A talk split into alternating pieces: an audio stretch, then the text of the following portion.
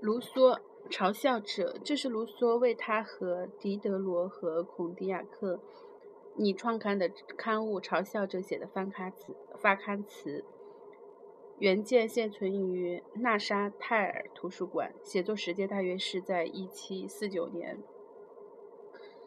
关于这篇文章的由来，卢卢梭在《忏悔录》里是这样说的：“由于我们三个人，就是指的他、狄德罗，然后孔迪亚克住的地方彼此都相距甚远，所以我们约定每星期在王宫花园聚会一次，并一起到花篮餐馆去吃午饭。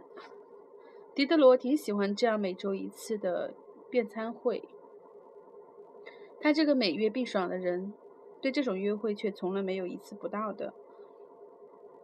经过几次的磋商之后，我拟定了一个创办一份刊物的计划。期刊取名为《嘲笑者》，由狄德罗和我轮流主刊、主编。创刊号的发刊词由我执笔。然而，由于种种事件没有料到的原因，这份刊物最后胎死腹中，并没有出版。嗯，现在是这篇发刊词。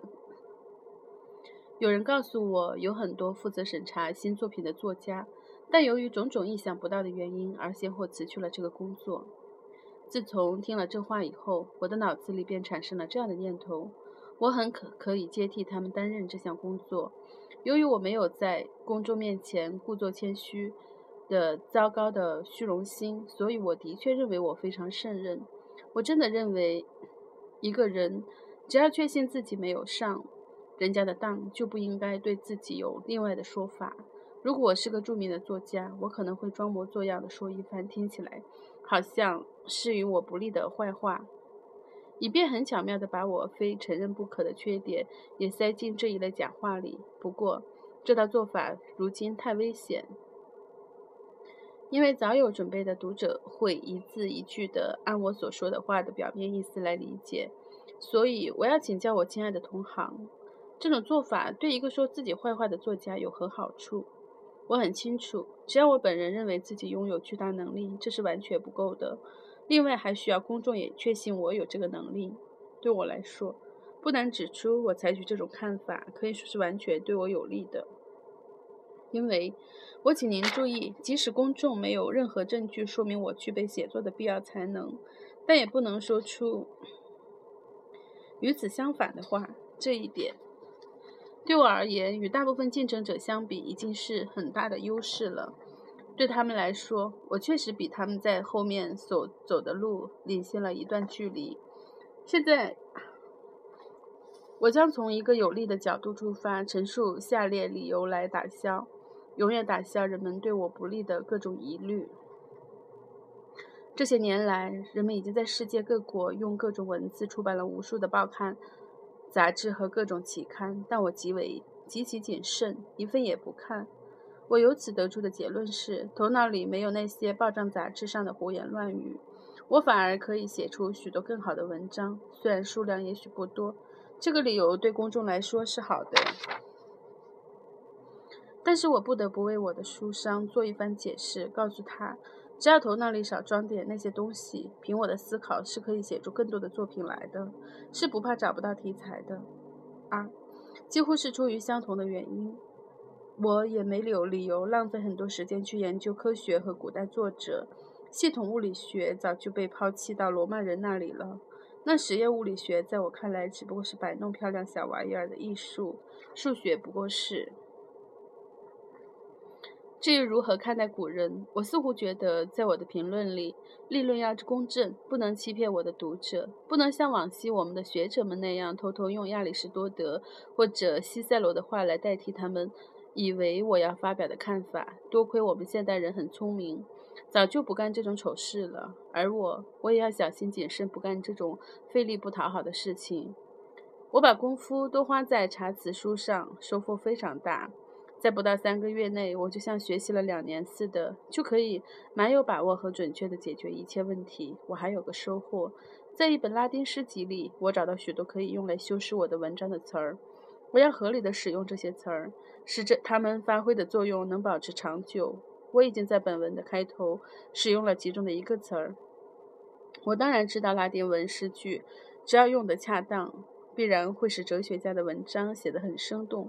由于同样的原因，在我撰写有关诗歌的论文时，我也要用哲学术语和哲学词句来修饰我的诗学论文。我很清楚，谁想得到一个名作家的美誉，谁就必须对任何学科的事情都能滔滔不绝地谈论一番，只有他自己从事的那门科学除外。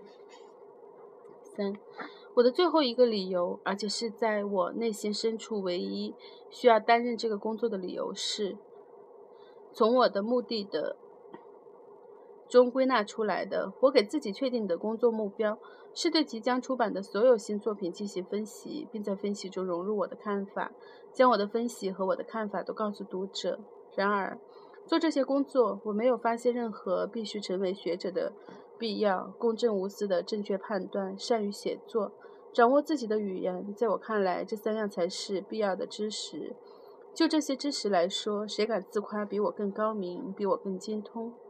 实际上，尽管我无法证明事实与我说的完全一致，但正因为如此，我反而更加确信，我对于我能说服别人的事情是太了解了。因此，我要成为第一个由于自己认为自己是很能干的人，所以也要使公众认为他们是很能干的人。如果我终于做到能使公众在与我有关的事情上，都相信这样的说法，不论这种说法是不是有充分的根据，只要与这里所说的情况差不多，他们都会相信我的。因此，人们不能否认我有充分理由充当新作品的严厉的批评家和威严的法官。我想夸赞就夸赞，想批评就批评，没有任何人有权指责我鲁莽行事。不过，所有的人个个都有权对我进行报复。这个权利是我真心诚意给他们的，只是希望他们在说我坏话的时候，也采取我说他们好话的那种方式。我宣布，我要秉公办事。我根本不认识任何一个可能成为对手的人。本刊将永不刊登一切人身攻击和发泄私愤的文章。我要评论的是书，在我看来，作者的文字就是书籍本身的最精髓。它绝不会超出这个界限。我严正声明，我永远不会把它用于其他地方，即使哪天我情绪欠佳。有时候说这是一个傻瓜，一个语言荒诞的作家。我的意思也只是说作品本身的荒诞和愚蠢，而不是说作者就是一个，就不是一个一流的天才，就不是一个称职的法兰西学院院士。如果人们领略不到我刚才所说的文章里的文字的乐趣，我有什么办法？但是人们将首先看到我不会因此就不是一个颇有才能的人，即使直至目前为止我所说的话显得有些模糊，再加上我又没有进行一些补充，以便更清晰地陈述我的计划以及我想采取的做法，我也会预先告知作者、读者我性格中的某些特点，使他们大致了解他们将在我的文章中读到些什么内容。布瓦洛曾经说过：“人往往是一时一个样子。”他这短短一句话便把我这个人勾画得惟妙惟肖。如果他给他给他再加点其他颜色，衬托其词的其间的细微的区差别，那就描绘得更为准确了。再没有谁比我自己更不像我了。这就是为什么除了用“奇异多变”这四个字来形容我以外，用其他的词儿来形容我都不行的原因，这四个字在我的精神世界里时常会影响我的情感。有时候我是一个性格孤僻的厌世者，有时候我又对社会的魅力和爱情的甜蜜喜欢的入了迷。我时而严肃而阴沉，而且为了增益我的灵魂，我曾尽最大努力使这种高尚的心情保持稳定。使为时不久，我又变成一个十一个十足不信教的人。由于我运用感官的时候都与运用我的理智，所以我总是避免在这种时候写作。这一点最好是让我的读者预先充分的了解，以免他们指望着在我的文章里寻找他们永远也读不到的东西。一句话，任何一个反复无常的人，一个随风转舵的人，一个女人都没有我这么的变化无常。应该一开始就让好奇者丢掉在某一天识破我的性格的想法。他们认为我老是某个特殊的样子，其实那个样子只不过是在那个特殊时候的样子罢了。他们是看不出我身上的这些变化的，因为我身上的变化没有固定的时间，有时间说变就变，顷刻之间就会发生。有时候我又接连几个月不变，一直是那个样子。正是这种不规则变化的本身，构成了我的性格的主要特征。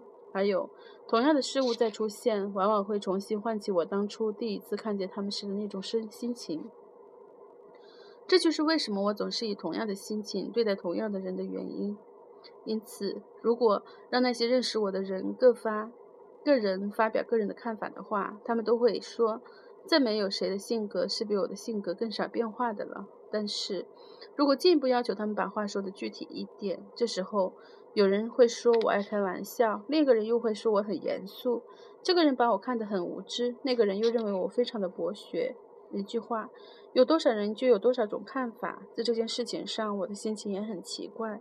我设想，如果某天同时遇到两个人，与其中一人经常是一见面就高兴到发疯的程度，而对另一个人又往往是一脸的愁容。比赫拉克里特的样子还忧愁。同时面对这两个人，我的心情必将如此的波动，以致不得不马上离开他们，以免我这两种迥然不同的心情和反差会使我昏倒在地。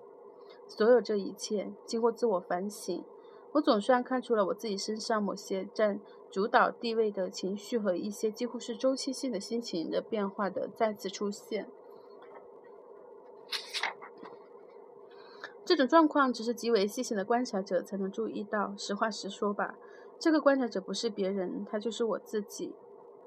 正如天空的风云多么变化无常，也难不倒海上的水手和乡下的农夫预测某种常年的天气状况的和现象，并总结出规律，大致预报某个季节的天气。可以说，我是具有两种性情的人。这两种性情每星期轮换一次，我称他们为。我这个星期的性情和我这个星期的性情。当我是这个星期的性情时，我表现的疯狂中带理智；而我当我是那个星期的性情时，我又表现的理智中带着疯狂。不过，不论是在这这种或那种的情况下，只要疯狂占了理智的上风，它就会在我自称为智者的那个星期中占明显的优势，因为这时候，所有我评论的文章的内容，不论它们本身是多么有道理，它们都会被我用毫无。以以义和极端荒诞的词语巧妙地加以掩饰，从而把它们一笔抹杀。至于我的疯狂的性情，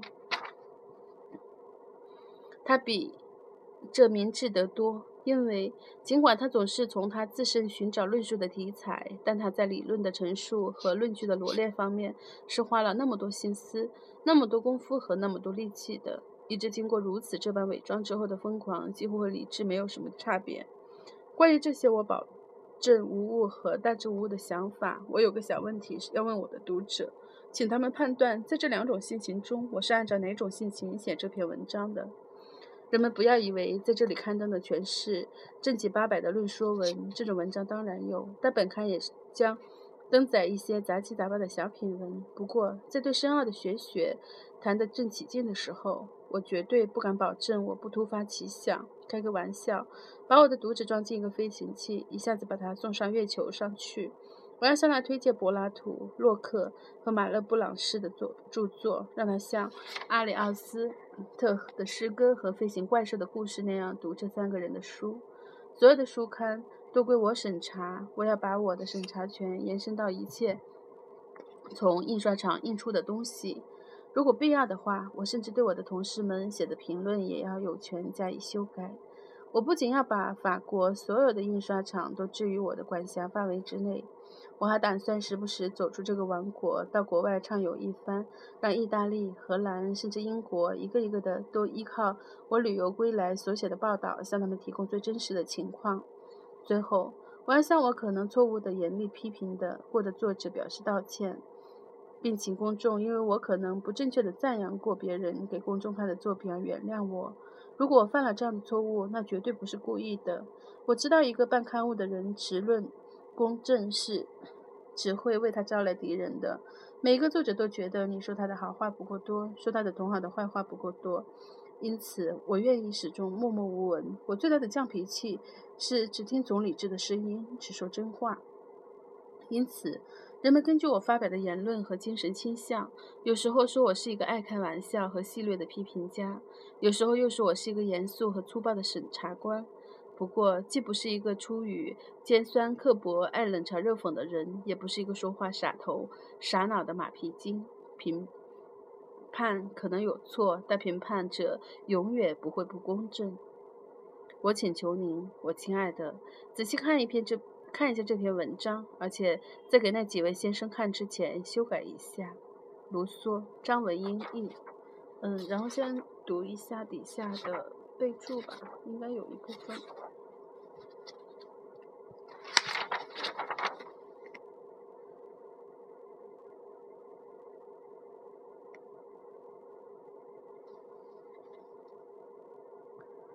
嗯，有一小段话，我丝毫不认为一定要很博学才能评判现在教给我们的书，切不可说什么非要读过贝多神谱神父啊、蒙福孔等人的书，而且要在数学等方面有很高的造诣，才能阅读塔扎伊、格里格里、阿巴哥、米萨普夫和本世纪的其他深奥的著作，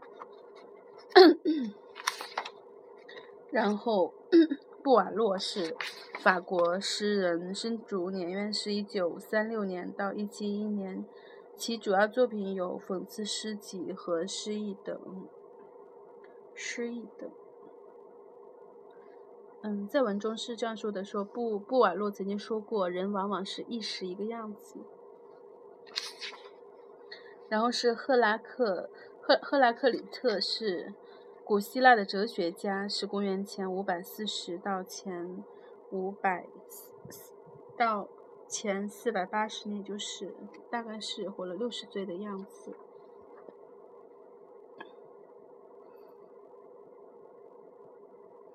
嗯，柏拉图是古希腊的哲学家，应该是比赫拉克利特要晚，约在公元前四百二十八到前三百二十七。然后洛克是英国的哲学家，是一六三二到一七零四。然后马勒布朗什是法国哲学家和神学家，一六三八年到一七一五年。一七一几年应该？哦。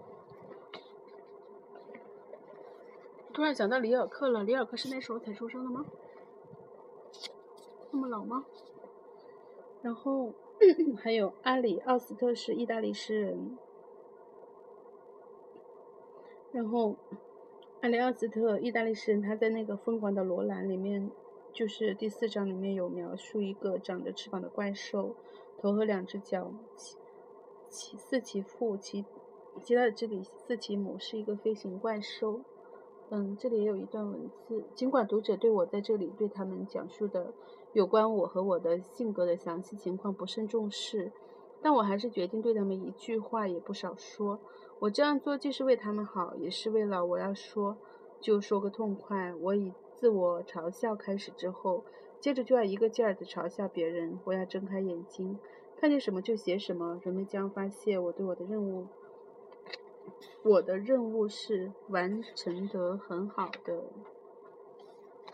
好了，就到这里。这是卢梭为他本来想创办的杂志《嘲笑者》写的发刊词。